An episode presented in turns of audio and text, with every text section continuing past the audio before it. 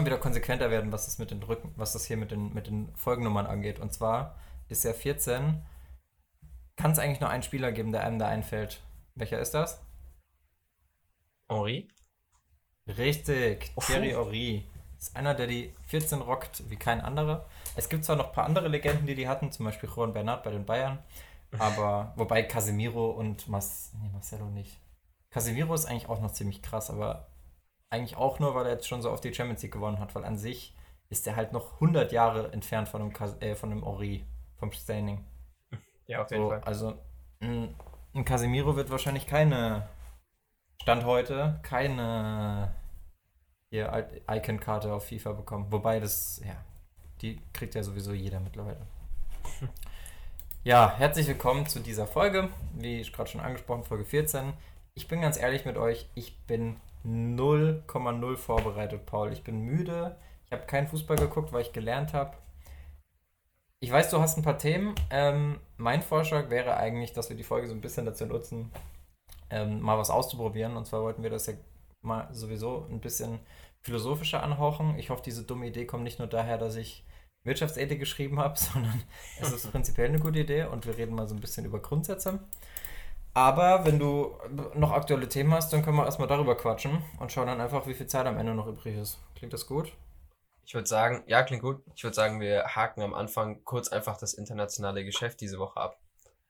Ja, Champions League habe ich sogar ein bisschen geguckt. Also Dortmund und Liverpool habe ich in der Konferenz gesehen. Also Dortmund gegen PSG und Liverpool in Madrid. mein Gedächtnis. Ich habe da so viel dumme Scheiße noch drin, die muss ich jetzt erstmal wieder rausklopfen. In Kennt Madrid. ihr das nach Klausuren? Wo? In Madrid bei Atletico. Ja, stimmt, Atletico, klar. Nach Klausuren, wenn man erstmal so die ganze Kacke wieder aus seinem Kopf so rausklopfen muss. Ja, so bin ich gerade. Weil ich habe jetzt die alte Fußballerweisheit auch nach dem Spiel ist vor dem Spiel, gilt auch für die Klausurenphase. Ich habe jetzt heute geschrieben, ich schreibe am Dienstag und ich schreibe am Mittwoch und habe jetzt in diesen fünf Tagen auch noch einiges, einiges vor mir. Und ich freue mich schon sehr auf die nächste Podcast-Episode, weil da werde ich genauso schlecht vorbereitet sein. Deswegen ist es gut, wenn wir unser, uns endlich mal unserer wahren Bestimmung und dem Anspruch stellen, Paul, dass wir der erste fußballphilosophische Podcast Deutschlands werden. Also Grundkurs Fußballphilosophie, könnte man sagen. Ja, willst du dann direkt gut. damit loslegen oder? Nö, lass uns erst gerne über Champions League sprechen. Nur ich möchte jetzt eigentlich keine Halbweisheiten raushauen, sondern Nee, Ich kann da nee. gerne meine Meinung zu sagen, falls jemand interessiert, aber ich habe eigentlich nicht wirklich viel dazu zu sagen, außer dass Haaland echt krass schnell ist und ich das nicht gedacht hätte. Ich würde die Spiele gar nicht groß analysieren wollen. Äh, Nee, zu, auch nicht. zu Haalands Geschwindigkeit kann man nur sagen, hast du es auch gelesen? Er hätte einfach bei irgendeiner, ich glaube über 60 Meter, wäre einfach fast einen Weltrekord gelaufen. Echt? Und das einfach als So Fußballer crazy, mit weil- im Spiel. Ja. Das siehst du dem einfach null an. Der sieht ja null schnell aus. Also nichts an dem Typen erweckt irgendwie den Eindruck, dass er schnell ist. Der Ja. ist groß, der ist stämmig und der hat so eine Körperhaltung wie Quasimodo. Also krass. Vielleicht ist aber auch das gerade sein Geheimnis, dass er dadurch halt irgendwie so mehr Schwung mitnehmen kann. Keine Ahnung. Aber trotzdem muss man sagen, die deutsche Mannschaft haben überzeugt. Bis jetzt. Ja, safe.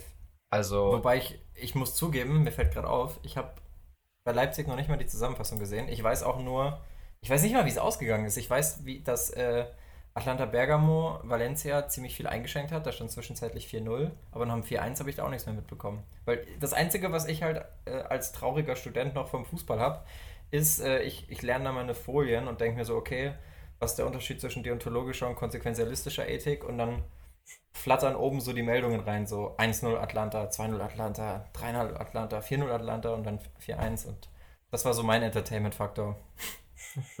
Leipzig hat 1-0 gewonnen durch einen Elfmeter von Werner, der auf jeden Fall berechtigt war. Klingt, klingt spannend. Waren aber richtig überlegen. Also die hätten durchaus höher Ja? gewinnen. Ja, die hätten durchaus höher gewinnen müssen, sollen, können, wie auch immer. Hat Werner wieder eine hundertprozentige liegen lassen wie gegen Bayern? Mm, Schick hat eine größere Chance liegen lassen. Das war Schick. wirklich richtig schön gespielt. Von Torwart raus bis Das vor. war schick gespielt, oder? Ach ja. Äh, war Schick von hinten rausgespielt und am Ende Werner steigt drüber, lässt auf Schick durch und er, ich denke aus 10 Metern war es. Aber Loris, nur noch schick reinschieben müssen. genau. Loris Ja, konnte nicht so leider schick, noch. dass er es nicht gemacht hat. Loris konnte leider noch parieren. Maurice, ja, man kennt ihn. Ignoriert mich einfach, ich bin gar nicht da. Ansonsten, Ja. Was Ich meine, du dazu jetzt noch anmerken? ja, mal wieder starke Spiele von den Deutschen in der Champions League. So. Bayern rechne ich jetzt gegen Chelsea auch schon relativ viel aus. Dann, Das heißt, wir können jetzt schon damit rechnen, dass Deutschland bald wieder Platz 1 in der 5-Jahreswertung ist, oder? uff, Uff. ist vielleicht gleich ein bisschen viel. Äh, aber heute noch Leverkusen, Wolfsburg und Frankfurt. Mal schauen, was für die noch geht. Ich habe Ich vorhin, belächle ja, ich Ich hab- belächle ja jedes Jahr die Leute, die denken, dass Bayern die Champions League holt. Und die belächle ich aber nur so lange, bis es dann wirklich mal passiert. Mal wieder. ich habe Bin ich schon sehr gespannt auf den Tag. Ich habe vorhin eine Abstimmung zur Europa League gesehen beim Kicker und Mhm. die Leute wurden gefragt, wer gewinnt die Europa League? Wer würde jetzt dir direkt einfallen? Die haben alle gesagt Deutschland, weil das ist eine deutsche Umfrage. Also da sind sechs Mannschaften drin bei der Umfrage und nur eine Mannschaft ist also nur eine Mannschaft hat es überhaupt in die Top 6 geschafft. So rum. Hä? Wie? Nee, es Den Satz mussten wir nochmal aufdröseln. Es gab sechs Ausfra nee, Auswahlmöglichkeiten. nee, nee, es gab alle Europa League Mannschaften und in der Top 6 ist nur eine deutsche Mannschaft. So rum war ein bisschen scheiße erklärt. Ach, Europa League. Ich, ich, okay, ich bin wirklich mehr durch, als ich dachte. Ich habe nämlich gerade mit dem Kopf gesagt, wir sind in der Europameisterschaft und es geht um Deutschland und Frankreich und Italien und so. Aber okay, Europa League, äh, das war dann wahrscheinlich die SGE. Richtig. Äh, Frankfurt auf 4, Inter auf 1. Und Ja, Inter- Aj- Ajax hm. auf 2, Menu auf 3. Ist Lazio noch in der Euroleague? Nein. AS Rom ist noch drin. Hm. Okay. Ähm, ich sag ganz klassisch, dass es irgendjemand von den Dritten wird aus der Champions League, weil das ist irgendwie. Strafe mich Lügen, aber ich glaube, das passiert nicht allzu oft. Also es ist jetzt keine Regelmäßigkeit, oder? Mm, Weil ja. meistens wird es ja Sevilla oder die anderen. Sevilla ist noch Und die drin. sind meistens, die sind ja meistens immer direkt in der Euroleague. Obwohl Sevilla dieses Jahr doch auch runtergekommen ist von der Champions League. Oder war das letztes Jahr? Letztes Jahr waren sie auf jeden Fall in der Gruppe mit Juve. Äh, du fragst mich Sachen, auf die ich keine Antwort weiß. Und bevor ich mich blamier, habe ich mir vorgenommen, dass ich einfach keine Vermutungen mehr abgebe. Ist wahrscheinlich gar nicht so Bist du dumm. immer noch krank? Ein bisschen, ja. Ich werde Training Husten einfach nicht oder? los. Ja, ich bin da ein bisschen fahrlässig und gehe einfach trotzdem ins Training. Hm. Machen viele so. So entstehen Coronavirusse. Genau so. Vielleicht habe ich ihn ja, wer weiß. Glaubst du eigentlich, es ist dumm als Fußballer oder eine blöde Situation, wenn du so ein El Sharawi oder was weiß ich, wer spielt denn noch gerade in China? Äh, Oscar, wenn du so ein Spieler bist und jetzt aufgrund des Viruses wieder zurück nach Europa willst, dabei ist es einfach nur wie so eine Grippe? Oder glaubst du, die wollten unabhängig von dieser Virusmeldung zurück nach Europa? Gutes Beispiel wäre noch hier äh, Yannick Carrasco gewesen von Atletico. Igalo ist, Mittlerweile Igalo ist ja zu Man United gewechselt und hat da bis jetzt überhaupt keinen richtigen Kontakt mit der Mannschaft gehabt, einfach weil die Schiss hatten, dass äh, der die ansteckt. Ähm, Ja, Aber ich glaube, es stört auch nicht der Virus an sich, sondern wahrscheinlich eher einfach die ganze Panik, die jetzt dort ist. Also, das hat ja in manchen Städten wirklich nichts mehr mit normalem Leben zu tun. Ich habe ja Kumpel, einen Kumpel, der letztes Jahr nach Shanghai gezogen ist und der war jetzt auch über, also eigentlich seit Weihnachten in Deutschland für drei Monate und wollte jetzt hier Anfang Februar wieder zurückfliegen. Und er hat gesagt, erst, also du kriegst ja eh keinen Flug mehr und das zweite ist, es lohnt sich auch nicht, weil du kannst da nichts machen. Du kannst nicht arbeiten, Genau. du kannst nicht ins Fitnessstudio, du kannst da nichts machen. Und von Ja. einem anderen Kumpel wurde auch der Onkel da und der wollte den besuchen und er hat auch gesagt, ja, das bringt nichts, weil wenn er jetzt rüberfliegt, dann muss er zwei Wochen oder es kann passieren, dass er dann zwei Wochen das Haus nicht verlassen darf in China oder halt sein Hotel in dem Fall. Und wenn er hier wieder landet, auch wieder. Das kann auch sein. Aber da habe ich mich gefragt, das ist eine ziemlich blöde Situation, wenn du jetzt, also das war jetzt zwar nach der Transferperiode, aber jetzt stell dir mal vor, wobei das ergibt keinen Sinn, weil die Scouting-Sachen passieren ja meistens vor oder nach den Transferperioden. Aber jetzt stell dir vor, du bist Scout und musst eigentlich nach China und kannst dann damit nicht arbeiten, weil du erst mal zwei Wochen im Hotel rumsitzt. Ja, okay, aber wie machst du viele, dir schön Netflix, machst du dir schön Netflix an und dann, dann passt das schon. wie viele Mannschaften denkst du scouten in China? Ach, schon ein paar.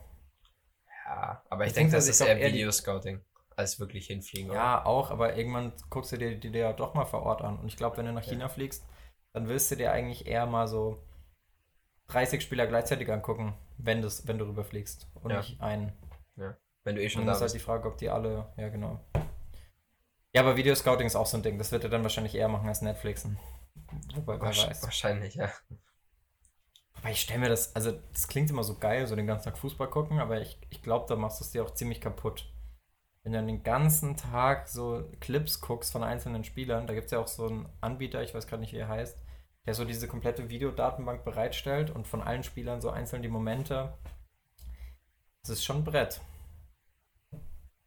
Mm, Ja, aber wenn du es liebst und wenn du, glaube ich, nochmal einen anderen Blickwinkel hast, weil du taktisch und alles nochmal ein bisschen mehr Ahnung hast, als wir jetzt vielleicht. Meinst du, die Leute sitzen dann mit dem Lineal vorm Laptop und sagen, Vielleicht nicht mit dem Lineal, aber ah, mit dem Geodreieck, mit diesem biegbaren Geodreieck. Kennst du das? ja, klar. Habe Hab ich. das immer so weit gebogen, bis es wirklich kaputt gegangen ist. Ja, das war aber die Provoka also das hat man nicht als Herausforderung gesehen, dass es hieß, dass dieses Lineal nicht kaputt geht. Stimmt. Und ja, guter Punkt.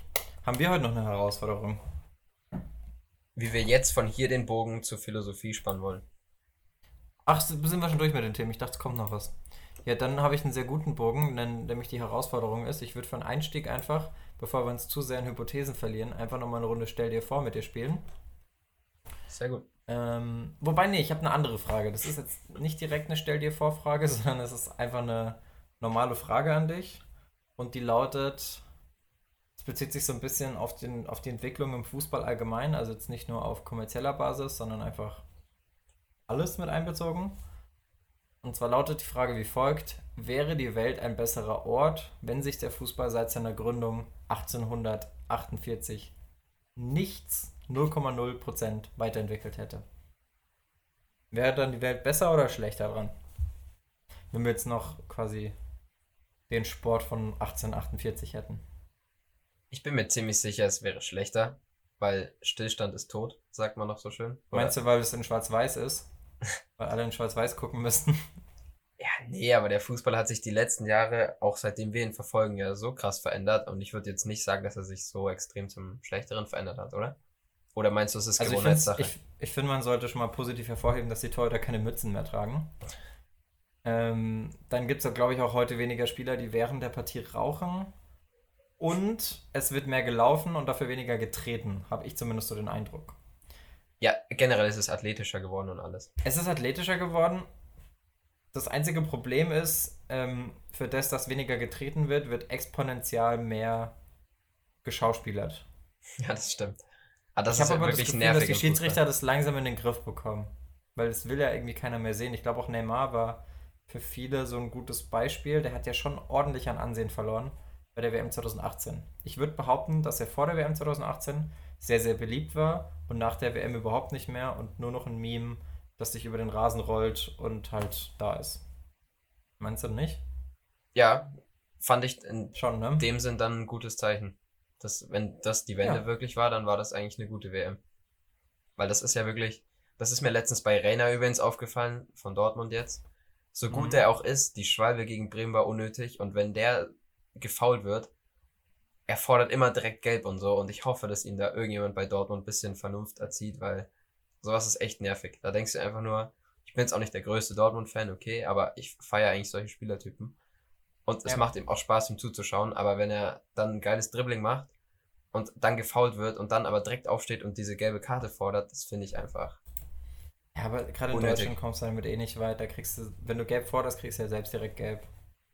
Obwohl das irgendwie ein bisschen inkonsequent immer durchgezogen wird. Aber zum Beispiel dieses Mhm. Abwinken und so soll ja jetzt härter bestraft werden. Oder neues Reklamierarm. Ja, Das müsste man auch mal bestrafen. Nee, aber du hast recht. Also wenn, wenn das der, der Startschuss war bei der WM 2018, dann hätte diese WM wenigstens eine gute Sache gehabt, weil ich finde nicht, dass die WM außerordentlich emotional oder sonst was war. Das liegt aber vielleicht auch ein bisschen daran, dass ich in einem Alter bin, wo ich mich wahrscheinlich nicht mehr so gut begeistern kann für so ein Turnier wie noch 2006. Bei mir war es so. 2006 ist eh unvergleichbar, weil das war halt in Deutschland. Ja, genau. Das ist erstens ein großer Unterschied. Bei mir war es ein bisschen Ja. so. Ich hatte die Vorfreude meines Lebens, weil für mich war kurz davor Abi vorbei und dann war für mich Mhm. einfach nur chillen und WM Geil. verfolgen und alles. Und dann sowas. Also, ich habe dann sogar Ich glaube, man, irgendwann aufgehört zu schauen, weil ich einfach so frustriert war, dass ich mich so lange drauf gefreut habe und das ist dann so eine Enttäuschung. ja, Vorfreude ist nun mal auf die schönste Freude. Aber ich Das glaube, stimmt. das Problem ist auch, dass Russland einfach, für, das ist für mich kein Land, wo man jetzt unbedingt Fußball spielen muss. Aber Katar schon? Oder für das Ja. jetzt? Das ist wenigstens schön. Jetzt kommen die Hate-Kommentare, weil ich- natürlich, klar, Katar ist nicht so geil von Menschenrechten her. Aber ich muss auch sagen, also in Südafrika war das ja auch so und ich finde, Südafrika war für mich cooler als WM-Standort aus Russland. Ja, ich fand Südafrika sogar rückblickend cooler als Brasilien. Klar, Brasilien ist eine krasse Fußballnation und die Vuvuzelas haben ein bisschen genervt 2010, aber ich finde trotzdem, dass Südafrika 2010 irgendwie cooler war. Aber das kann auch wieder eine Alterssache sein. Da war ich halt gerade so im kompletten Hype. Da war ich halt gerade in dem Alter, wo man wirklich von morgens bis abends nur Fußball hat und sonst gar keine Verpflichtungen oder Sorgen. Da war ich so, wie alt war ich denn da? 16, 15, 16 sowas. 16. Also ich fand die Vuvuzelas eigentlich sogar ganz cool. Und ich würde sagen, dass, wie, wie wir im Nachhinein das Turnier bewerten, hängt immer ein bisschen mit dem Erfolg der deutschen Mannschaft ab. Von dem Erfolg Nee. der deutschen Mannschaft. Bin ich nicht, weil sonst hätte ich ja gesagt, Brasilien war geiler. Aber ich finde auch, Deutschland hat 2010 attraktiver gespielt als 2014. Jetzt nicht so Genau, das meine ich. nicht nämlich. so nicht so äh, erfolgreich, weil sie ja nicht den Titel geholt haben, aber deutlich attraktiver. Die haben deutlich berauschender halt gespielt 2010 als 2014. Das war richtig geil. also wenn Vor du an die Spiele gegen gegen... England und Argentinien, das Genau, ist ein, genau. ach, ein Augenschmaus. Und, Und selbst wenn Deutschland dann rausgeflogen ist, konnte man sich immer noch an den Spaniern ergötzen. Das ist ja auch nochmal so ein Ding. Jetzt Frankreich hat jetzt nicht wirklich Spaß gemacht zuzugucken. Nee. Die waren eigentlich nicht. auch 2016 spektakulärer, wo sie es halt dann nicht geholt haben. Und ich finde 2014, neben dem Moment, wo Götze das Tor schießt, war mein Moment des Turniers, sage ich mal, auch das 7-1, weil da, das war einfach, ist einfach geil, wenn du deine eigene Nation so frei aufspielen siehst. Vor allem, wenn du dann nach rechts und links geguckt hast und alle Gesichter so, Ja. du siehst es jetzt natürlich nicht, aber einfach so verdutzt geguckt haben. Ja. Das war schon. Wir können ja, wir können ja ein bisschen da den Bogen zu deiner Frage zurückspannen. Wie denkst du, war das bei der allerersten WM der Fußballgeschichte? 1930 Uruguay. Was? 30 oder 38? Das weiß ich gerade nicht. Ich 30. weiß auf jeden Fall, dass es in Uruguay war und ich glaube, die haben auch Oder gewonnen, oder? 34? Also Uruguay hat die ersten zwei gewonnen. Genau. Ich, Ich glaube, glaub, ich glaube, die 30 und erste WM war 34 oder 1930. 34 und 38. Nee, weil Irgendwie so. 38 hat, glaube ich, sogar schon Italien gewonnen, aber jetzt müsste ich lügen. Okay, da Das wusste ich mal alles auswendig. Ich konnte ja mal jeden Weltmeister nennen. Okay, nee. So ein Freak Das war Problem nicht. war aber bei den äh, 38 hat ähm, laut Wikipedia Italien gewonnen in Frankreich. Okay, ja, da das ist nämlich auch recht. so ein Ding. Da war der Austragungsort halt Frankreich, bei, den, bei der allerersten WM war der Austragungsort halt Uruguay und ich glaube, der Heimvorteil war da doch nochmal krasser als heute. Auf jeden und- Fall, ja. Warum Uruguay gewonnen hat, hing ja auch damit zusammen, dass sich viele Mannschaften die, die Reise nicht leisten konnten oder wollten oder halt gerade kurz vorm Weltkrieg standen. Und deswegen waren da auch nicht wirklich viele Mannschaften dabei. Ich gucke gerade nochmal nach, wie viele es waren. Krass aber, dass sich die Zuschauerzahlen kaum geändert haben. Ich sehe hier erste WM, Zuschauerschnitt 32.800 pro Spiel. Naja, ist schon ein bisschen mehr geworden. Und nur ein Fa- Platzverweis. Fast verdoppelt. Das schafft Luis Suarez heute in einem Spiel.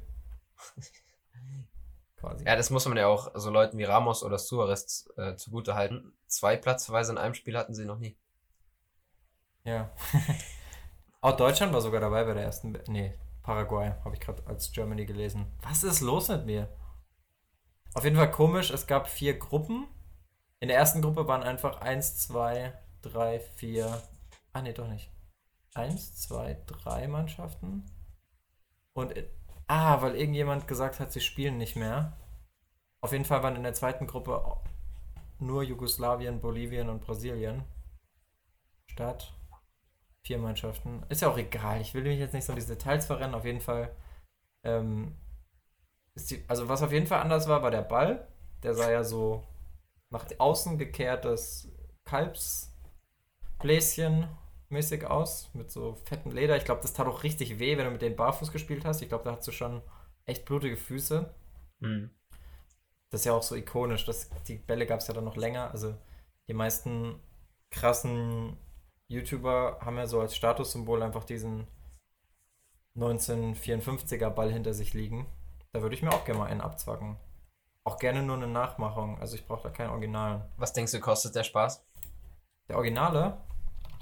So ein originaler Lederball von früher? Ich gucke einfach mal bei Ebay. Weil heutzutage sind die Bälle ja schon ganz schön teuer. Kann mir eigentlich nicht vorstellen, dass die so teuer waren damals. Ja, aber der historische Wert ist ja unfassbar. Ja, okay, mittlerweile sind sie wahrscheinlich schon relativ teuer, aber ja.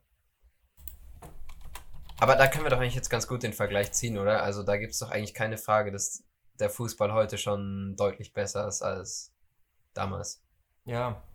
Es geht eigentlich vom Preis. Ich hätte es mir schlimmer vorgestellt. Weiß natürlich nicht, ob es echt ist, aber hier gibt es aus Großbritannien einen Original-Ledermatchball der FIFA aus der WM 1930 für 288 Euro. Plus oder Preisvorschlag. Das geht ja voll. Oder? Ja. Ich würde es aktuell, glaube ich, trotzdem nicht zahlen. Nicht zahlen. Ja.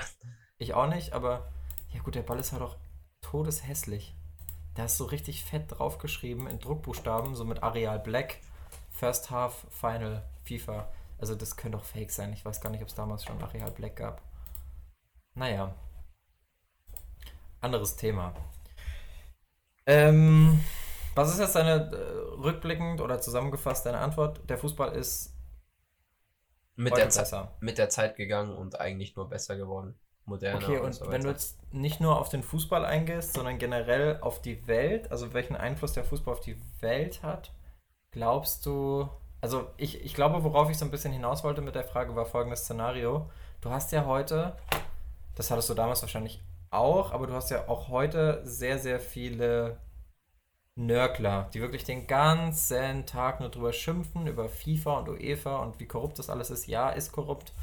Ähm, und wie schlecht das mit dem Videoassistent ist und eigentlich egal, was jetzt für ein Content kommt von Fußballseite, also was für ein Spiel und was in den Stadien passiert und sonst was, es wird immer nur das Negative rausgepickt. Der Unterschied zu damals ist halt, dass du das heute äh, anders mitkriegst, weil ja die Leute viel mehr posten auf Social Media. Und meine Frage ist jetzt, glaubst du, die Leute würden sich über den Fußball von 1848 genauso aufregen? Weil die, der Grundtenor, wenn Leute sich beschweren, ist ja, früher war alles besser. Und witzigerweise immer, egal wann du die Leute fragst, früher war immer alles besser. Also jetzt sagen sie, Anfang der 2000er war alles besser, da haben sie gesagt, in den 90ern war alles besser, da haben sie gesagt, in den 80ern war alles besser oder in den 40ern und immer so weiter. Und ich frage mich, wenn du an den Tag der Gründung gehst, erster Tag, früher geht nicht, glaubst du, die Leute würden genauso viel nörgeln? Am ersten Tag vielleicht nicht, weil. weil noch keine Fans da sind, klar. Genau, da hat es erstmal, und die es gespielt haben, denen hat es wahrscheinlich Spaß gemacht. Aber ich glaube, das hat eigentlich wenig zu tun mit dem Fußball an sich, sondern das ist vor allem in Deutschland eher ein Gesellschaftsding, dass sich da so über alles aufgeregt wird, aber wirklich alles. Also ich denke, das ist in anderen Ländern nicht so extrem, dass man sich über jedes kleine Detail, was neu, gerade mit neuen Sachen haben die Deutschen ja immer ihre Probleme. Mhm. Ich denke, da ist es, hat wirklich wenig mit dem Fußball zu tun am Ende, sondern einfach Gesellschaftsfrage. Ja, okay. Fun Fact: ähm, Ich habe lange nicht mehr Fun Fact gesagt. In Karlsruhe war das erste Fußballspiel. Da gibt es nämlich den legendären Engländerplatz. Das ist eigentlich eine Schande. Eine Schande, dass das nicht wirklich eine Sehenswürdigkeit ist in Deutschland. Das einfach nur mittlerweile ein Ascheplatz, wo so ein Schild steht mit Engländerplatz. Und das war früher tatsächlich, ich musste es nochmal nachlesen, weil ich es jetzt nicht genau weiß, der erste Fußballplatz und einer der ersten in ganz Süddeutschland. Okay, es war scheinbar gar nicht der erste in Deutschland. Ähm, das war ursprünglich mal ein Feuerwehrübungsplatz und um 1890 gab es da den ersten Fußball von einem gewissen Walter Bensemann, der glaube ich auch dafür bekannt ist, dass er das Ding nach Deutschland gebracht hat. Der hatte einfach mit Schülern des Gymnasiums, das da eben war, Fußball, den, einen Fußball mitgebracht. Und dieses englische Spiel wurde halt noch auf dem Platz gespielt, der da noch keinen Namen hatte, der halt heute aber als Engländerplatz bekannt ist. Und ähm, wenn ich jetzt nicht komplett. Ach genau. Und hier fand auch eines der ersten sieben Urländerspiele statt. Also was war ein Urländerspiel? Ländervergleiche, Länderspiele vor der Gründung des DFB, wo einfach eine deutsche Mannschaft gegen eine, so. gegen eine Auswahl von Engländern gespielt hat und mhm. das halt vor 5000 Zuschauern. Und da hast du die richtig aufs Loch gekriegt am Anfang. Das Spiel ging einfach 7 zu 0 für die Engländer aus. ja. So viel dazu. Ich hatte dabei, ich habe mal richtig viele Artikel dazu gelesen, weil mich das mega interessiert und ich das sau geil finde. Auch natürlich, weil ich ja in Karlsruhe geboren bin, da so einen sagenumwobenen Platz zu haben. Aber das, auch wenn du Bilder von damals siehst, das ist richtig beeindruckend. Ich gucke mal, ob ich auf die Schnelle eins finde und versuche das unseren Hörern und ähm, Zuschauern zu, zu erklären. Also wir können das Bild natürlich auch einblenden, aber falls wir das dürfen. Aber ich versuche es mal zu erklären. Das ist eher so eine Zeichnung. Ähm, nee, man, okay, ist nicht der Rede wert. Vergessen wir das. Aber ähm, ganz kurz den Gedanken noch zu Ende gesponnen.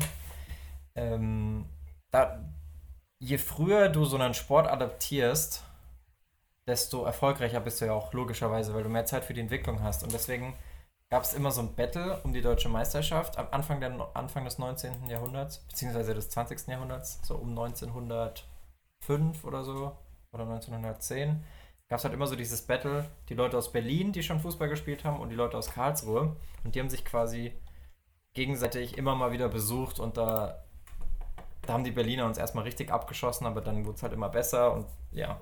Kommt daher auch die Fanfreundschaft zwischen KSC und Hertha? Nee, das war Jahre, Jahre, Jahre später, aber das wäre richtig geil, wenn ich jetzt Ja sagen könnte. aber da gibt es auch so einen Spoxer-Titel, den kann ich eben nur ans Herz legen. Vielleicht schaffen wir es diesmal, den in die Shownotes zu packen. Der heißt Geburtsort des deutschen Fußballs. Ähm, als, warte, wie hieß der Artikel? Warum Karlsruhe einst Fußballhochburg war. Und da geht es halt auch so drum, dass die halt irgendwie zwei Meistertitel hatten und ja, den einen halt 1909 und den anderen 1910. Das war auch die erste Stadt in Deutschland, oder bis heute, nee, nicht die einzige, aber die erste Stadt, die es geschafft hat, irgendwie zweimal hintereinander mit unterschiedlichen Mannschaften die deutsche Meisterschaft zu gewinnen. So, juckt keinen Schwanz mehr heute, aber ich dachte einfach, ich, ich werfe mal in die Runde. Heute der, ist. Der Spox-Artikel ist sehr, sehr gut. Heute sind dann Karlsruhe und England auch ähnlich erfolgreich.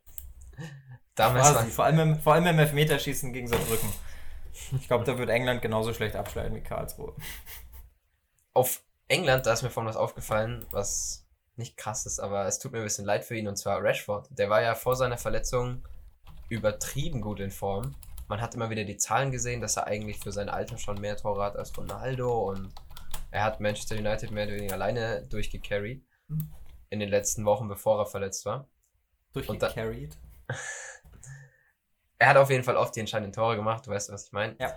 Und jetzt scheint scheinbar auch die EM für ihn gelaufen zu sein mit seiner Verletzung, habe ich vorhin gelesen. Ihm droht das Saison und EM aus. Wäre bitter, finde ich, für England. Ja, schon.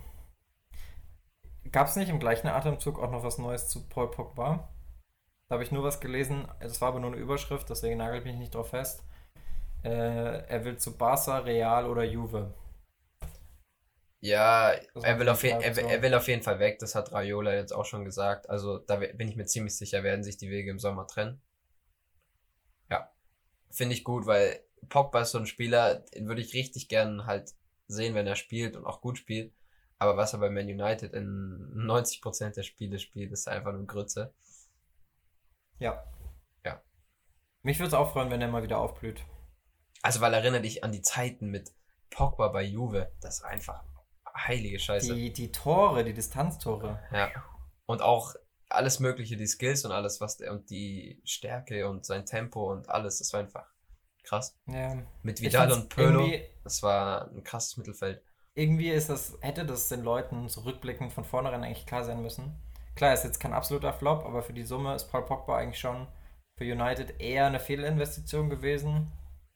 Ähm, zumindest, also das ist ja auch ein Spieler, um den man sein Team aufbauen wollte. Da hätte man sich vielleicht einen Gefallen getan. Bei so einem Medienrummel, den es wirklich bei Menu gibt, also es ist ja so ein unruhiges Umfeld, da ist es doch eigentlich klar, dass so ein extrovertierter, extravaganter Spieler, wie es ja auch ein Aubameyang zum Beispiel ist, dass der in so einem Umfeld komplett zerfetzt wird mit der Ablösesumme, wenn er nicht jedes Spiel einen Hattrick macht. Deswegen, ich finde, ich finde irgendwie, dass man das vorher hätte wissen können. Das ist ja auch so, stell dir mal Popka beim HSV vor, da wird auch jeden Tag in der Bildzeitung stehen.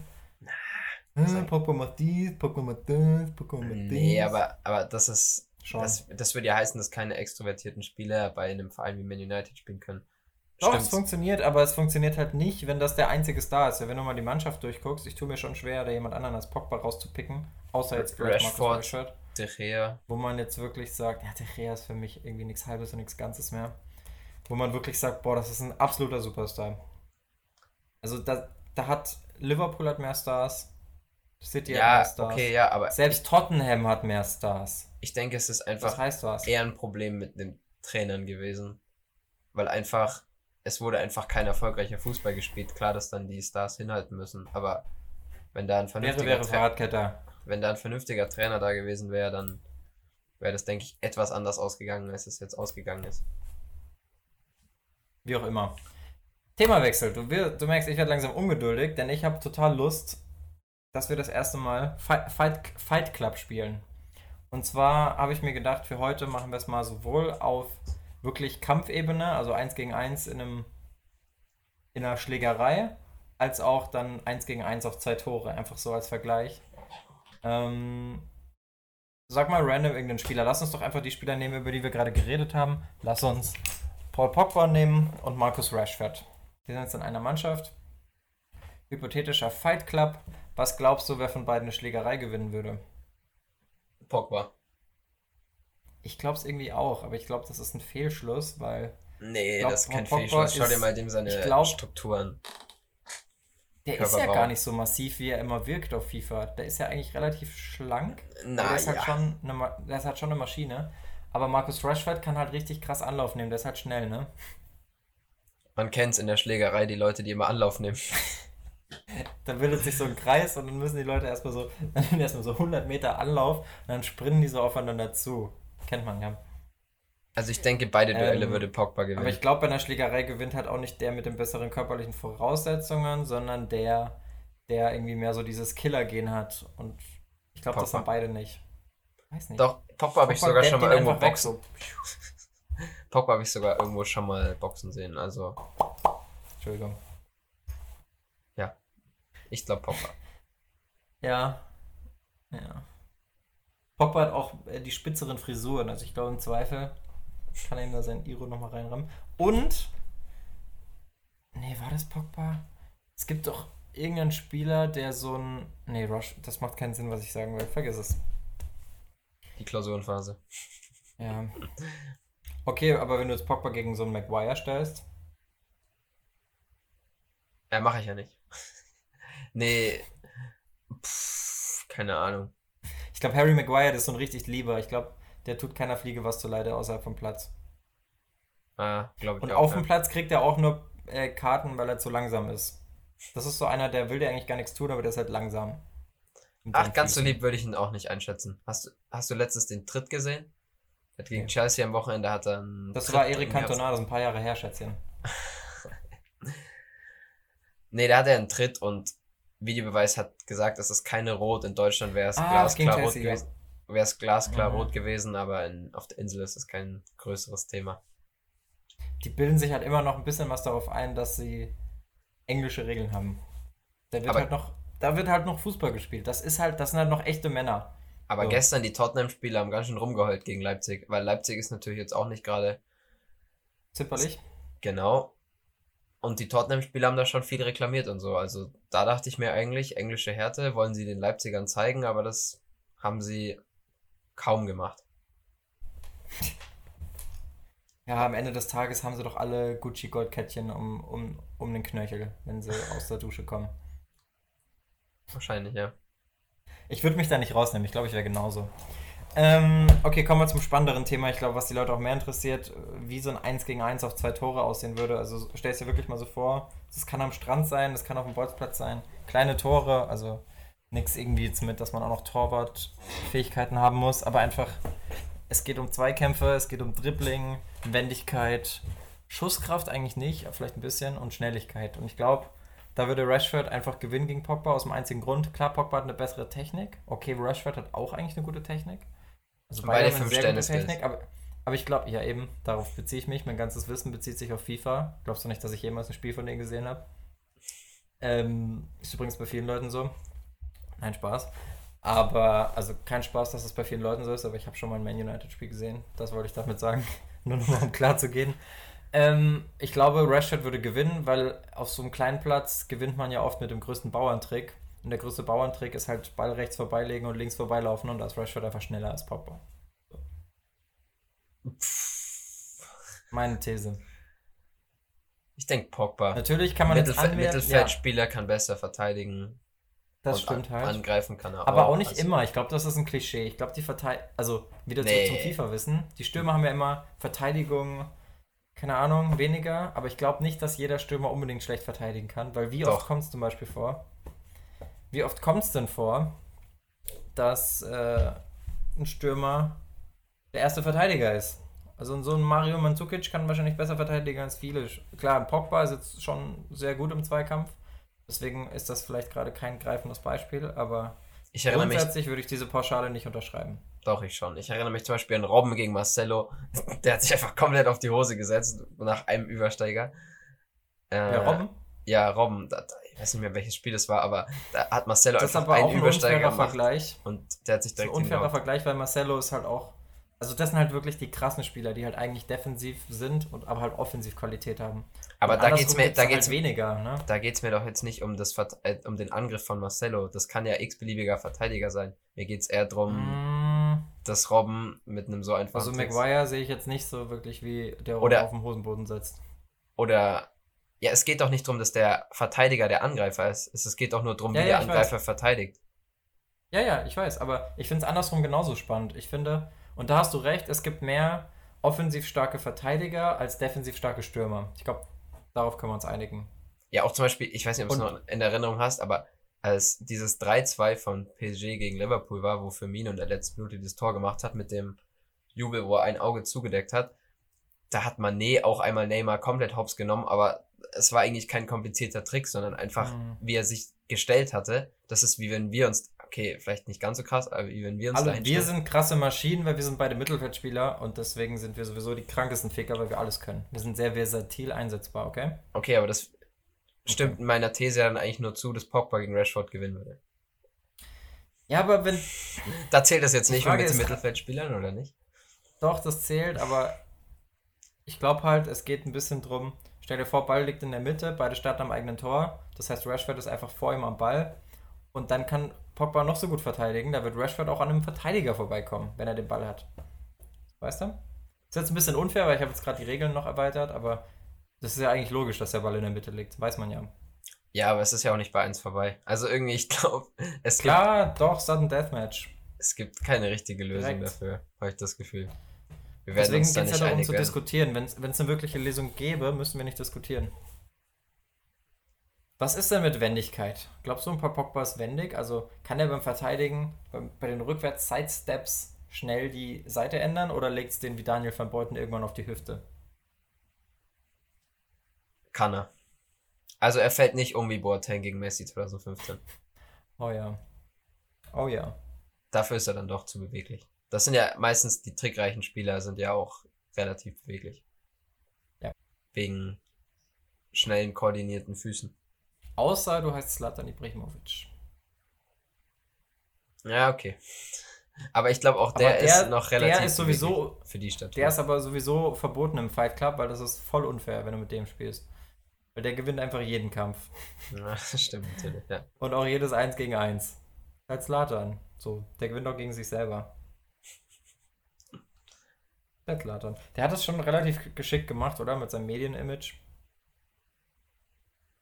Er ist halt einfach das so. Ich glaube das- nicht, dass er sich da viel so bei gedacht hat, wie du jetzt Das dabei ist denkst. das, worauf ich gerade hinaus wollte. Ich glaube, ich bin mir bis heute nicht 100% sicher, ob es von Anfang an so als Gag gemeint war. Ich glaube, der hat das am Anfang schon ernst gemeint, was er da von sich gegeben hat.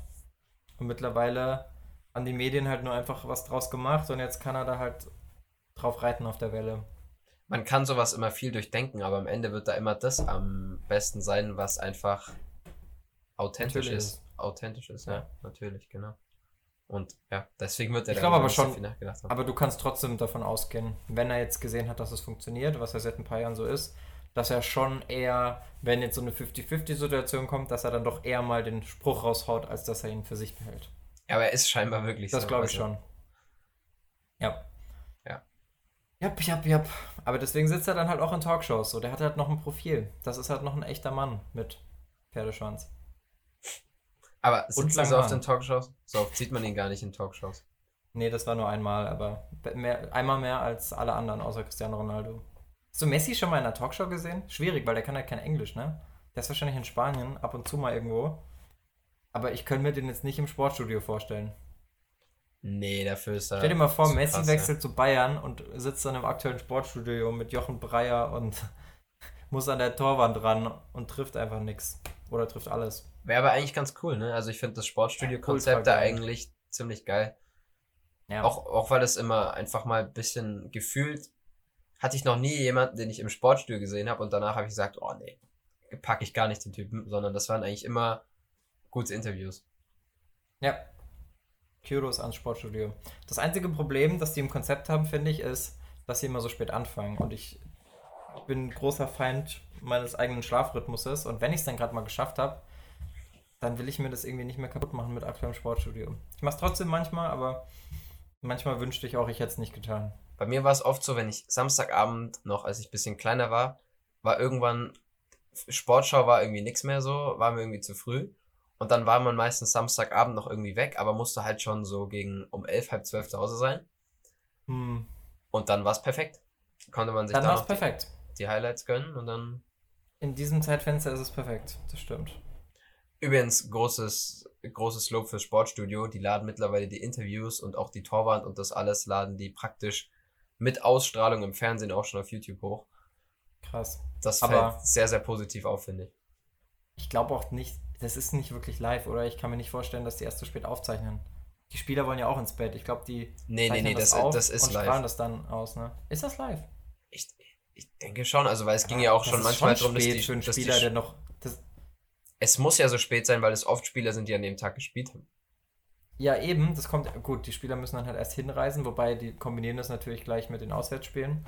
Aber als Spieler hast du doch keinen Bock, wenn du jetzt mittags spielst, da abends um 23 Uhr noch irgendwie im Sportstudio zu sitzen bis morgens um zwei.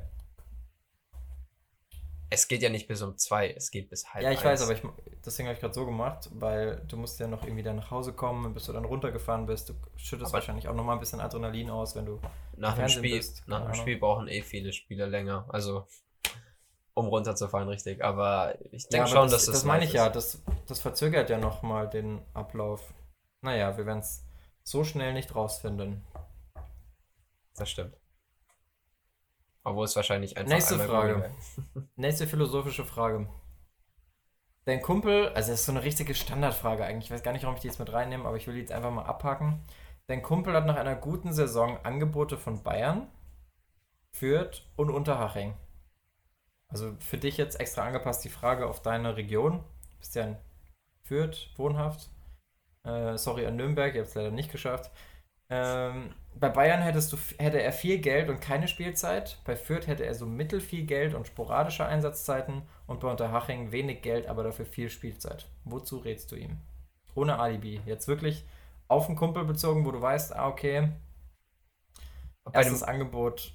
bei einem Kumpel von mir Ja. gehen wir dann wahrscheinlich auch von jemandem aus, der genauso alt ist wie ich. Also 18, 19. Wenn ich das jetzt bei ja, ja, ja, schon. Und ich weiß auch jetzt schon, was du sagen wirst, aber bedenke bitte, bevor du antwortest, dass man von den Bayern nur einmal ein Angebot bekommt. Da kann man nicht Nein sagen. Ja, aber was dann passiert, sieht man aktuell bei Ab. Zweite Mannschaft Bank. Ist doch egal. Hauptsache, Hauptsache mal ein Trainingslager in Katar mitgenommen für Umme.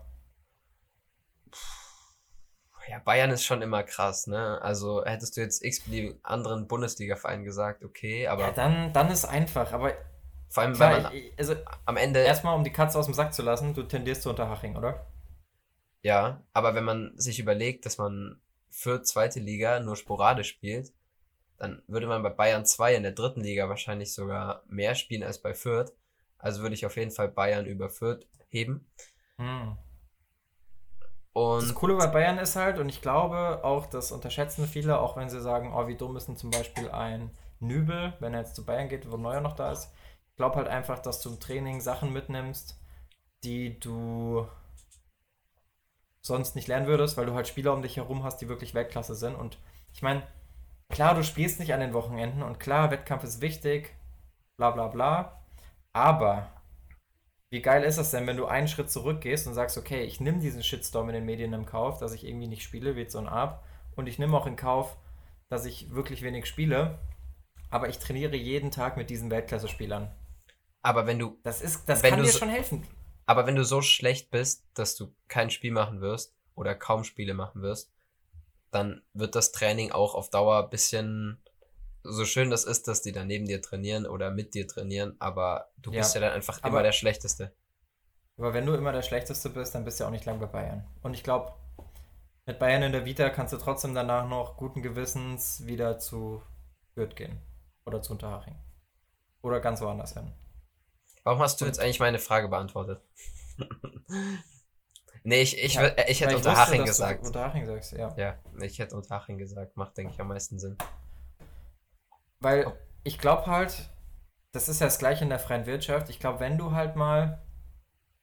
Da geht es ja auch so immer so drum, okay, nimmst du das, wo du viel verdienst oder nimmst du das, wo du viel lernst? Klar, in jungen Jahren ist viel Lernen deutlich mehr wert.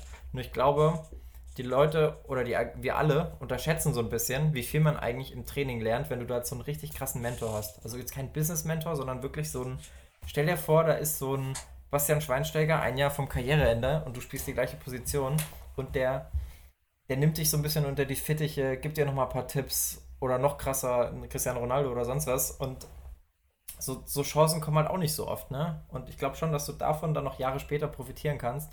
Und wenn du dann spielst, viel spielst, in welcher Liga auch immer, dass du dann von diesen Erfahrungsschätzen noch langfristig was hast. Du bist Das es glaub irgendwie ein bisschen zu philosophisch angegangen, weil so ein Spieler, der bei Unterhaching Das Stammspieler ist. Ja, okay, aber ein Spieler, der bei Unterhaching Stammspieler ist, der hat dann irgendwie bei den Bayern im Training, auch wenn er dann einen coolen Mentor hat, eh nichts verloren. Punkt. Mm, okay. Ah, ja, okay. Aber glaubst du nicht, dass zum Beispiel Nils Petersen so ein kranker Motherfucker ist, was seine Abgezocktheit angeht, weil er eben von Cottbus direkt zu Bayern ist und sich da mal Nein, nein, versucht weil, hat durch. Nee, okay. weil er ist wegen seiner Abgezocktheit zu Bayern zu kommen, gekommen. Okay, andersrum. Ich sehe schon. Henne-Ei-Problem. ja, Tut mir leid, ich würde auch gerne mal philosophieren, aber da gibt es für mich keine, keinen philosophischen Spielraum. okay. Ja, grundsätzlich macht das auch Sinn und ich glaube, wenn wir dann mal in 10, 20 Jahren unsere Spieleragentur haben, Zwinker, Zwinker in die Kamera, dann ist es auch ähm, sinnvoll, das so langfristig aufzubauen. Und klar, das lockt halt schon und es, es gibt halt wirklich so diese, diesen sagenumwobenen Satz, so das Angebot von den Bayern kommt halt nicht zweimal. Ich weiß gar nicht mehr, wer das gesagt hat, wahrscheinlich mehr mit Scholl oder so. Ähm, aber vielleicht ändert sich das ja auch, weil ich könnte mir vorstellen, dass jetzt mit Rummenigge und Hoeneß so ein bisschen das Mir ist an mir Gefühl verloren geht. Klar, Oli Kahn ist da auch eigentlich doch ganz gut drin, das aufrechtzuerhalten. Aber ich frage mich, ob da nicht vielleicht ein kleiner Teil der Arroganz auch verloren geht und ob man dann vielleicht doch mal zweimal von Bayern ein Angebot bekommt. Mm, Also, ähm, dazu will ich noch gerne sagen, erstens der Unterschied zwischen dem Spieler, den du gerade angesprochen hattest, der Stammspieler bei Unterhaching ist, und zum Beispiel einem Arp, der Erstliga-Erfahrung hat, der Zweitliga-Erfahrung hat und sich trotzdem jetzt erstmal, sorry, nicht durchgesetzt hat. Ähm, und Hm, ich sehe das Problem. das andere ist noch, weil du gerade das angesprochen hast, das Mia Samir-Gefühl geht ein bisschen verloren. Ich habe heute gelesen, die Bayern sind gerade dabei, für die nächste Saison Pizarro, Robben und Lahm als Botschafter aufzunehmen. Sprich, das, da finde ich, da finde ich, machen die eigentlich richtig gute Arbeit, dass die so Leute wie Giovanni Elba, Roy Mackay, glaube ich auch, Auch immer Kai, geil. und noch ein paar andere, die sind immer wieder im, Oliver Kahn war es auch, bevor er jetzt in den Vorstand gegangen ist, äh, die sind immer wieder zu sehen für die Bayern im Auftrag der Bayern und Das ist cool, ja. das finde ich eigentlich richtig cool, dass sie das so am Laufen halten, aber das kann man sich, denke ich, eben auch nur als so ein Verein erlauben, Ja. weil so ein, ich habe jetzt prinzipiell überhaupt nichts gegen Mainz, die sind mir einfach nur eingefallen. Wenn du bei Bayern auf dem höchsten Level bist, dann bleiben die Spieler dort auch länger als zum Beispiel bei Mainz. Da sind nicht so viele Legenden, sage ich mal, weil die meisten Spieler, die gut waren bei Mainz, sind dann weitergegangen. Klar, das ist ja immer so ein Abgeben und deswegen finde ich das auch immer so lächerlich, wenn jetzt Dortmund sagt, Bayern kauft uns die Mannschaft kaputt, also jetzt in den letzten Jahren, wenn Dortmund genau das gleiche bei Leverkusen und Gladbach gemacht hat, weißt du? Also, die haben ja auch einen Marco Reus weggekauft und jetzt einen Julian Brandt. Also, irgendwo ist es halt immer so ein Nahrungskettenprozess und in Deutschland, wenn du der Top-Dog bist, was ja die Bayern sind, dann bist du eben nun mal am Ende dieser Nahrungskette. Klar, dann hast du immer noch so einen Fall wie bei Toni Kroos, dass es international mal passieren kann, dass dir so ein noch größerer Hai oder Wahl was wegschnappt, der da heißt Real Madrid, Barcelona, Manchester United, Vereine, die halt viel Geld ausgeben. Aber an sich, wenn du einen Spieler hast, der in Deutschland bleiben will, dann ist Bayern nun mal die Endstufe. Ich habe das jetzt gerade nicht richtig im Kopf, ob das wirklich Verantwortliche gesagt haben oder ob das immer nur Fans gesagt haben, weil am Ende eigentlich müssten die Verantwortlichen wissen, dass es der normalste Weg der Welt ist. Wenn du dir auch anschaust, die Dortmunder Mannschaft aktuell, Birki kam aus Freiburg, Schulz kam aus Hoffenheim, Zagadou, okay, und Akanji wegen Hummels aus kam aus Bayer, äh, Hummels kam aus München zweimal. Aus München, genau. Gut, äh, dann Ch Weg. Chan Witzel jetzt auch mal international, wenn ich so durchgehe, aber den Delaney zum Beispiel kam von Bremen. Das sind aber auch neue, neue, neue Tendenzen bei Dortmund. Delaney ja, kam Delaney von Bremen, Brand von Leverkusen, Hazard von Gladbach, Reus von Gladbach. Schmelzer vom Abstellgleis. Ja, also es ist einfach, also die Diskussion an sich. Du musst lachen, wenn ich einen Witz mache, nicht so verwirrt rumstottern. ja, ich habe kurz überlegt, wo Marcel Schmelzer denn davor überhaupt war. Der ist aus der Jugend, glaube ich sogar. Okay, krass. Hätte ich Muss jetzt. Muss er so eigentlich sein, weil sonst hätte er nicht so viele Spiele gemacht. Der wurde gestern sogar, vorgestern sogar eingewechselt. Das Ding ist, das können wir am Ende mit jedem Verein durchgehen. In der Bundesliga. Ja. Wir werden überall die Spieler finden, die einfach von einem schlechteren Verein in Deutschland kommen. Ja, aber viel interessanter finde ich es dann immer zu sagen, wo die halt regional herkommen. Da hat man es ja schon mal drüber im Podcast, so Freiburg, Nähe zu Schweiz, viele Schweizer. Ja, äh, sowas finde ich cool. Im, ja. Import, Import viele Holländer. Bei Bayern ist ja das Witzige, die haben ja jetzt gerade so viele Franzosen, würde ich behaupten. Ja. Die, bei den Spielern, die du vorher aufgezählt hast, ist mir so eingefallen, oder der erste Gedanke in meinem Kopf war, stimmt, die hatten ja mal eine Phase mit sehr vielen Brasilianern. Die Bayern? Ja, mit also Lucio ja und Breno, Lucio, Giovanni Elba, C. Roberto. C. Roberto. Da gab es ja auch noch mehr, da gab es ja auch noch, wie heißt denn der, der 2000, 2001 bei dieser Last-Minute-Meisterschaft das entscheidende Tor geschossen hat? Das war oh, auch Ich weiß, wen du meinst, aber ich habe den Namen nicht offen. Äh, ich meine, ich, nee. ich bin da geboren, da tue ich mir jetzt schwer.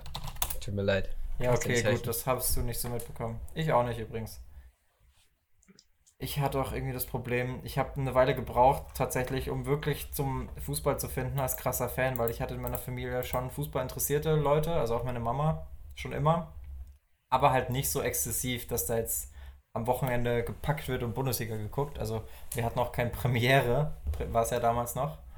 Wir hatten das alles nicht. So, ich habe dann immer auf die Sportschau hingefiebert, aber abgesehen davon hatte ich eigentlich relativ wenig. Mit wie vielen hast du das erste Mal trainiert? Trainiert. Oder gegen Ball gekickt und wann das erste Mal im Verein. Bei mir war das mehr Das ist eigentlich schon immer. Zeit. Daher kommt ja auch, daher kommt ja auch unser Accountname Nie ohne Ball. Das ist nämlich so ein Zitat von meiner Mama. Habe ich, glaube mhm. ich, schon mal erzählt. Nee, habe ich noch nie erzählt. Dass man mich halt schon als ganz, ganz kleines Kind irgendwie nie irgendwo ohne einen Ball gesehen hat. Ähm, Gleiches trifft auch auf mich zu. Äh, ja, ja glaube ich dir. Du bist ja auch deutlich talentierter als ich. Aber bei mir war das Witzige, dass das, ich weiß nicht, ob das wirklich so eine frühkindliche, so eine frühkindliche Entwicklung hatte, aber ich hatte als, also ich habe ganz normal angefangen mit drei oder vier Jahren im Verein, war da bei den Bambinis. Nur dann kam irgendwie so die Zeit, wo ich eingeschult wurde und da hatte ich dann andere Freunde in der Schule. Und dann hatte ich irgendwie keine Lust mehr ins, ins Fußball zu gehen. Ganz komisch. Und Echt? meine Mama Krass. hat mir das aus irgendwelchen Gründen durchgehen lassen. Und dann habe ich wirklich, dann war ich wirklich dieses Kind, das aufgehört hat zwischen sieben und zehn, weil ich bin dann mit acht Jahren umgezogen nach Bayern von Baden-Württemberg. Mhm. Und da habe ich dann auch zwei Jahre einfach kein Fußball gespielt. Da war ich noch im Judo. Ah, das war auch eine richtig eklige Zeit, weil da musste ich mich, ich war immer so gerade an der Grenze von den Gewichten. Judo ist ja ein Kampfsport, oder, naja, eigentlich ist es kein Kampfsport, aber es ist bei den anderen Kampfsporten ja auch so, dass du da dich halt wiegen musst und in Gewichtsklassen kämpfst. Und wir hatten halt keinen in der unteren Klasse. Und da sollte ich dann immer noch so reinrutschen damit wir da halt auch jemanden haben, der so mhm. gut ist. Und das Problem ist, ich war halt immer so gewichtsmäßig an der Grenze, weil das war wirklich, keine Ahnung, wie alt ich da war, aber das waren, glaube ich, so, die Grenze war wahrscheinlich 38 Kilo oder so. Und ich musste mich da immer runterhungern, bis das Wiegen war. Boah, und, und das, das danach das, essen, heißt, aber das als Kind, boah. Und das als Kind, da ging es mir echt scheiße immer, auch in den Wettkämpfen. Und da hatte ich dann teilweise keine Energie und keine Leistung. Hab mir dann zwar kurz nach dem Wiegen noch ein Croissant reingepfiffen, aber das ist jetzt auch nicht so der klassische äh, Weg, das klassische Rezept zum Erfolg. Aber dann habe ich glücklicherweise den Weg zurück zum Fußball gefunden, mit 10, auch dank meinen Freunden, die ich dann in Bayern hatte. Und worauf ich hinaus will, dass, um das jetzt mal hier nicht unnötig in die Länge zu ziehen, es gab eben dann erstmal den Fall, dass da natürlich alle immer gespielt haben und du dann auch im Kopf denkst, okay, krass, die haben alle durchgehend immer Fußball gespielt, die sind alle viel besser als ich. Das war auch erstmal so, zumindest in der E1 dann.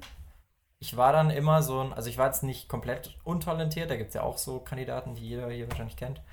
Ähm, aber ich war halt, ich musste mir schon alles irgendwie erarbeiten. Also ich war dann oft so ein Pendelspieler zwischen E1 und E2 und auch im Jahr darauf in der D-Jugend, wo es dann aufs Großfeld ging, äh, hatte ich beim älteren Jahrgang einen sehr schweren Stand, obwohl es ja dann mehr Spieler waren, also nicht mehr sechs Feldspieler, sondern elf. Wobei ich da eigentlich von der Leistung her schon fast Stammspieler war. Und erst das Jahr darauf ging es dann so wirklich los für mich. Okay, krass. Also bei mir war es wirklich mit drei Jahren oder so, habe ich es erstmal, weil der Vater von meinem besten Kumpel und meinem Nachbarn war Trainer bei den Bambinis und dadurch bin ich da dann mal mit. Dann waren wir einfach regelmäßig am Bolzplatz. Dann habe ich 2006 mein erstes FIFA bekommen.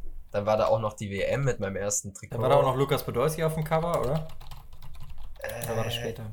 Nee, es war sogar in dem Jahr, denke ich, Podolski drauf. Und äh, ich habe es hier hinten auch noch irgendwo liegen. Ich kann es einfach mal holen. Weißt du, wie, weißt du, wie schlecht wir einfach sind? Der Typ, der das Tor geschossen hat, ist Patrick Andersson und der ist einfach Schwede. Du hast gesagt, er ist Brasilianer. Ja. Ich habe hier das Cover noch liegen. Können, Rat mal, wer bei FIFA 6 drauf war. Ronaldinho. Ronaldinho, Podolski. Podolski und Rooney. Und Ach, deswegen, sogar noch. deswegen kommt auch, denke ich, ein bisschen meine Liebe zum, zum, zu Ronaldinho. Weil das Aber war einfach Rooney- geil damit. Rooney war doch 2009 auch nochmal auf dem Cover, 2010. Ja, da war er doch einmal mit, mit Schweinsteiger, oder? War er doch dann mal auf dem Cover. Ja, genau, ja, genau.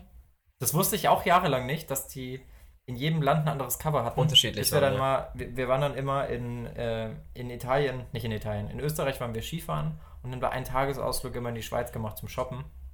Mhm. Richtig dekadent. Und da war dann, glaube ich, mal Tranquillo Barnetta oder so auf dem Cover und ich dachte mir so, das ist zwar FIFA, aber irgendwie sieht es anders aus. Und den Spieler, den ich eigentlich meinte, war übrigens nicht Patrick Anderson, sondern Samuel Kofur, aber das ist auch ein Fehler, weil der ist kein Brasilianer, sondern aus Ghana. Aber den meinte ich. Oh, Tim. Wir schieben es auf die Klausurphase. beendet. Da, da, das Pa ist einfach. Paulo Ser Nein, Entschuldigung, ich meinte Paulo Sergio. Mittelfeldspieler Paulo Sergio, der ist wirklich Brasilianer. Auf Gut jeden Fall aus gerettet. der Mannschaft. Gut gerettet. Gerade noch Ja. so gefunden. Auf jeden Fall, ähm, um, um nochmal kurz zu meiner super, super spannenden ähm, und für die Allgemeinheit sehr bedeutenden Geschichte zurückzukehren. Ich weiß nicht, ob ich nicht. Also ich frage mich manchmal, ob ich besser gewesen wäre, wenn ich durchgespielt hätte, weil das ja so frühkindliche Entwicklung ist. In dem Alter, wo du es einfach noch viel natürlicher mit dem Ball umgehst. Ich hatte schon echt auch lange Probleme, dann später auch noch, ähm, selbstverständliche Bälle zu kontrollieren. Also ich musste mir das schon wirklich hart beibringen. Hm. Und so wirklich im Peak, dass ich wirklich dann auch zu den Leistungsträgern in der Mannschaft gehört habe, das hat wirklich dann bis zur C-Jugend gedauert. Wäre, wäre Fahrradkette. Wäre, wäre Fahrradkette. Also du hattest diese Pause nie, ne? Nee, einfach. Ja, ich, Und ich hatte dann irgendwann auch immer mein, mein Teddy im Rucksack und den Ball immer am Fuß. So bin ich dann immer rumgelaufen. nice. Andere, manche Kinder haben es andersrum, aber die spielen jetzt wahrscheinlich auch gerade Fortnite, wenn sie das hören. ähm, was mich noch interessieren würde gerade, weil wir jetzt gerade schon bei unseren persönlichen Geschichten sind, was für Positionen hast du gespielt? Warst du schon immer der Sechser, der du heute bist? Oder du bist ja, siehst, du siehst dich ja als defensiven Ballverteiler, aber du kannst ja auch den Achter spielen, ne? Mm, ja, nee, war nicht immer so. Ich, hat, ich war eine War Zeit lang so? Rechter Flügel. Das war so die Zeit, wo ich Arjen Robben gefeiert habe, wo ich auch auf dem Bolzplatz Nice. dann mit langer Unterhose gelaufen Du bin. bist auch noch Linksfuß, ne? Genau, und dann Ich ja, bin so ich, gut mit Füßen, wie du weißt. da hatte ich, stimmt, da hatte ich meine Saison als rechter Flügel oder zwei oder so, aber Hast du da auch so viel getroffen? ja, ich hatte glaube ich 15 Tore oder so in der Saison. Ich habe Alle irgendwo, Weitschuss? nee, nicht alle Weitschuss, aber ich habe irgendwo auch, ich habe mir das alles aufgeschrieben früher mal, wenn ich Tore gemacht habe und so und habe Spielberichte geschrieben und so und das habe ich alles noch Das irgendwo. macht heute alles Fupa. schrecklich. Ja.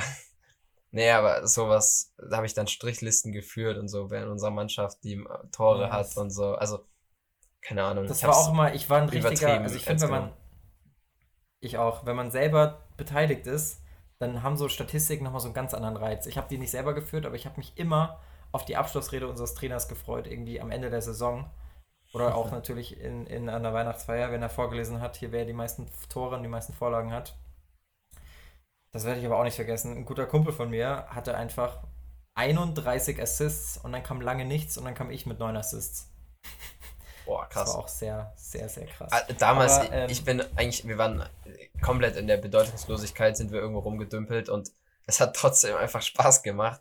Äh, ich habe damals, denke ich, auch bei den, also einen Jahrgang höher schon gespielt, also irgendwie gegen drei Jahre ältere und so. Aber irgendwie, es war mir alles damals nicht so wichtig, sondern Ja. obwohl wir auch manchmal, wir haben schon mal gegen die Clubmädchen gespielt und sogar, also wirklich, die haben damals bei den Jungs mitgespielt in der Liga, weil die halt keine Konkurrenz bei den Mädchen hatten. In dem Alter ging Ja. das scheinbar noch. Da haben wir sogar irgendwie auch mal 4-0 verloren oder so, aber damals war mir das echt Krass. wurscht. Da wollte ich einfach nur kicken. Ach, warst du keiner, der so über ehrgeizig ausrastet in der Kabine nach dem Spiel?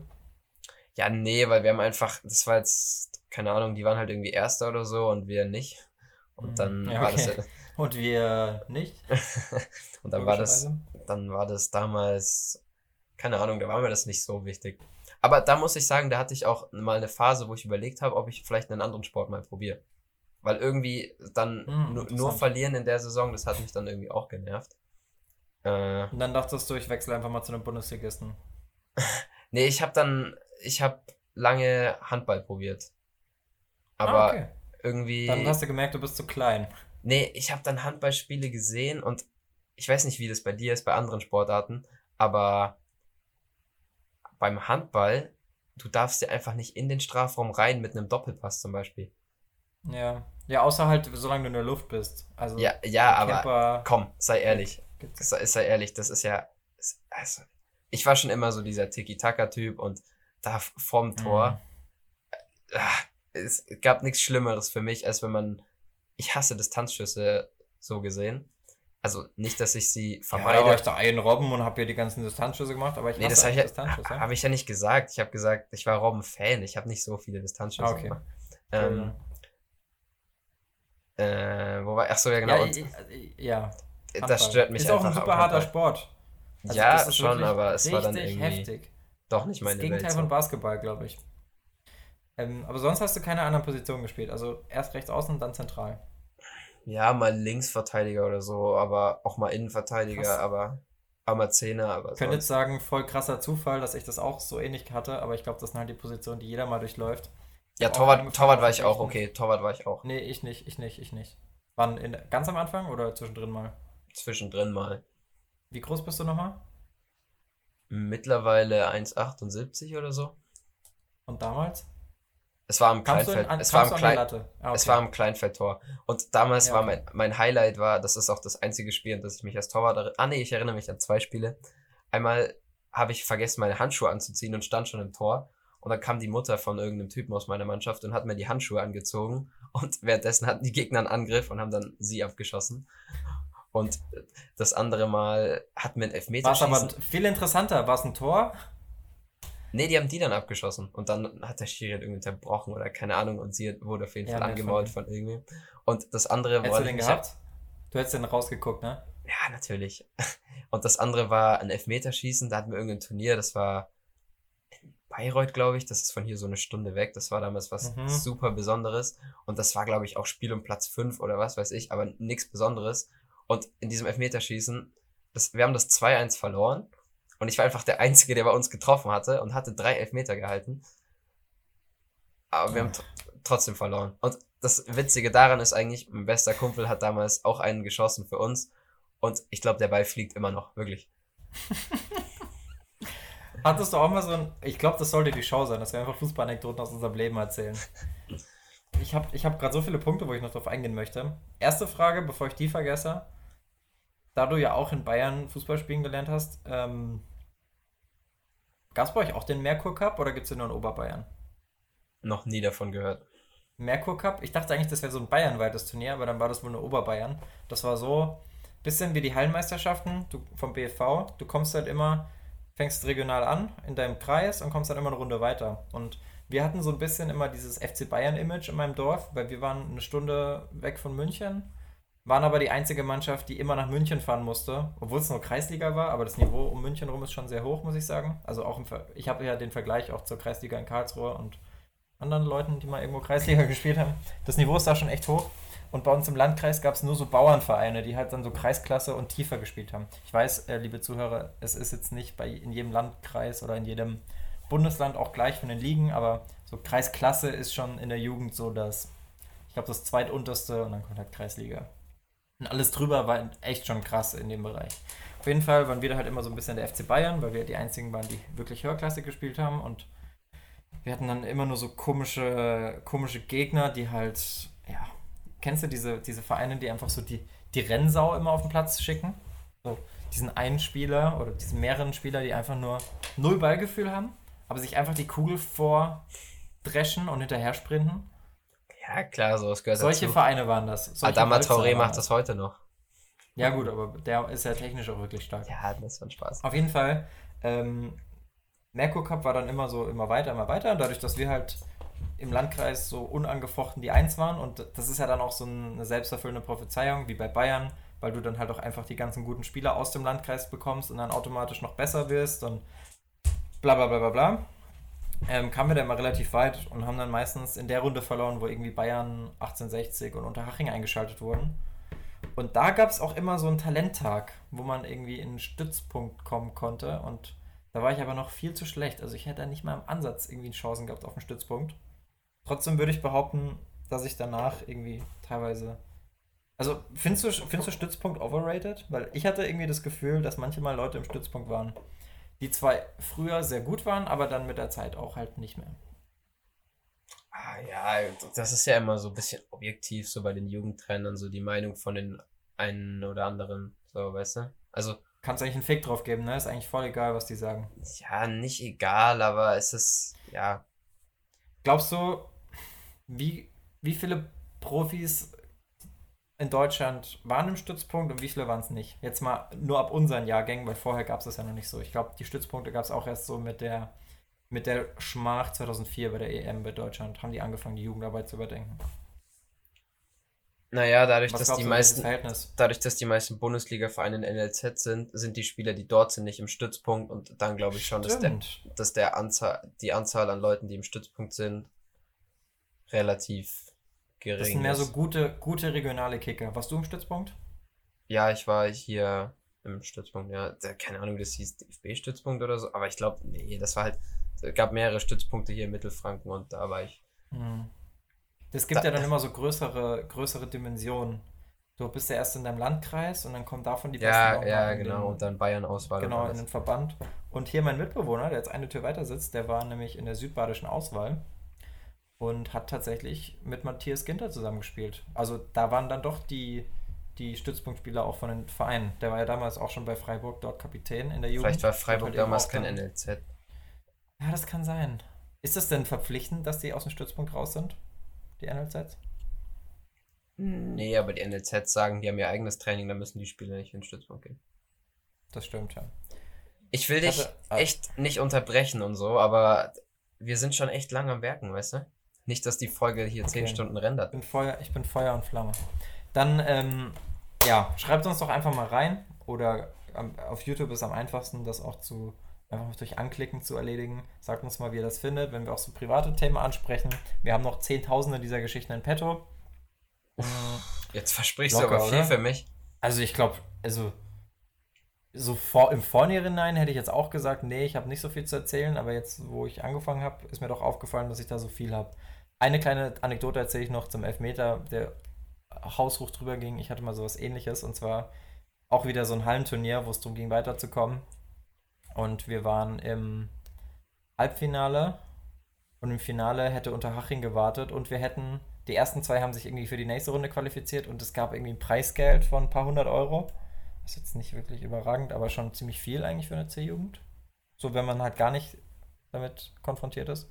Und ich hatte das Ding, ich war eigentlich ein relativ sicherer Elverschütze und habe dann den entscheidenden Elfmeter geschossen und habe den noch reingemacht. Das Problem war, der Schiri war der Meinung, er hatte noch nicht gepfiffen, weil es gibt ja manchmal so überkorrekte Schiris.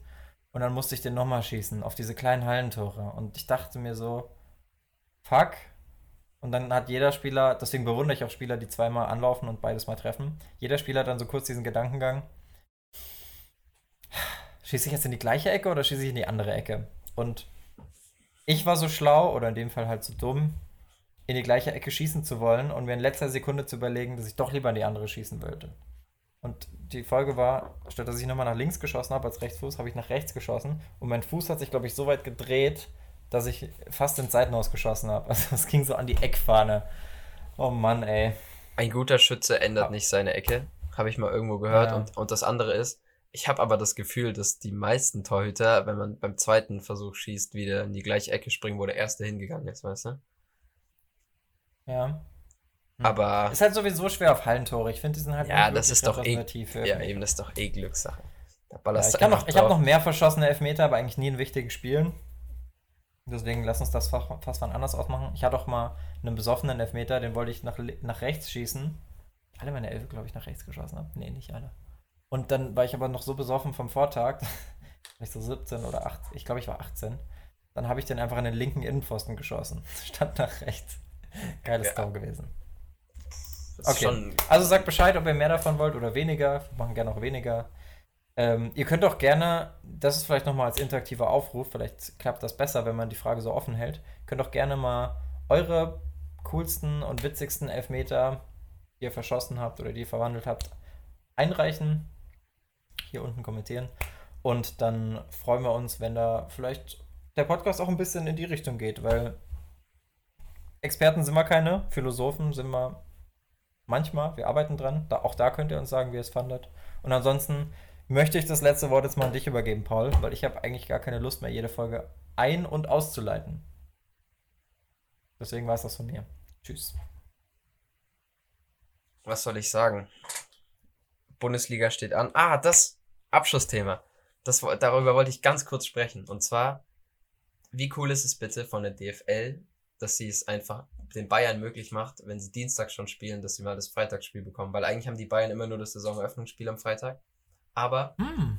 heute Abend, wenn die, wenn die Folge rauskommt, Freitagabend, spielen die Bayern, ich denke, zu Hause gegen Paderborn oder in Paderborn. So gut bin ich dann doch nicht vorbereitet. Um 20.10 Uhr geht's los, ne? 30. Zumindest Übertragung. Ach so, Ich habe Werbung gesehen von Sky ab 20.10 Uhr. Ähm, Zone meinst du? Aber. Nee, ich glaube von Sky. Sky überträgt nicht. Glaubst- Freitagsspiele laufen Oh. auf der Zone. Aber gut, das Okay, war Abschlussfrage dazu. Schönes Spiel. Wird ein schönes Spiel. Aber glaubst du, die Bayern freuen sich auch, dass sie so kurz danach schon wieder ran dürfen? Was heißt kurz Oder danach? ist es egal? Na, ich meine doch eben, das Dienstag ist und cool. Freitag. Ja, aber es, nein, die haben doch nicht diesen Dienstag gespielt. Es geht mir doch darum, dass sie nicht erst Samstag oder Sonntag spielen, sondern die DFL legt ihr Spiel auf Freitag, damit einen möglichst langen Abstand zu Ah. Dienstag haben. Ach so, nach vorne. Okay, ja, das ist echt eine coole Aktion. Und das gleiche hatte Dortmund letzte Woche auch. Die haben ja auch letzten Freitag gegen Frankfurt gespielt. Genehmigt. Das soll es dann auch gewesen sein. Macht's gut, bleibt am Ball. Tschö.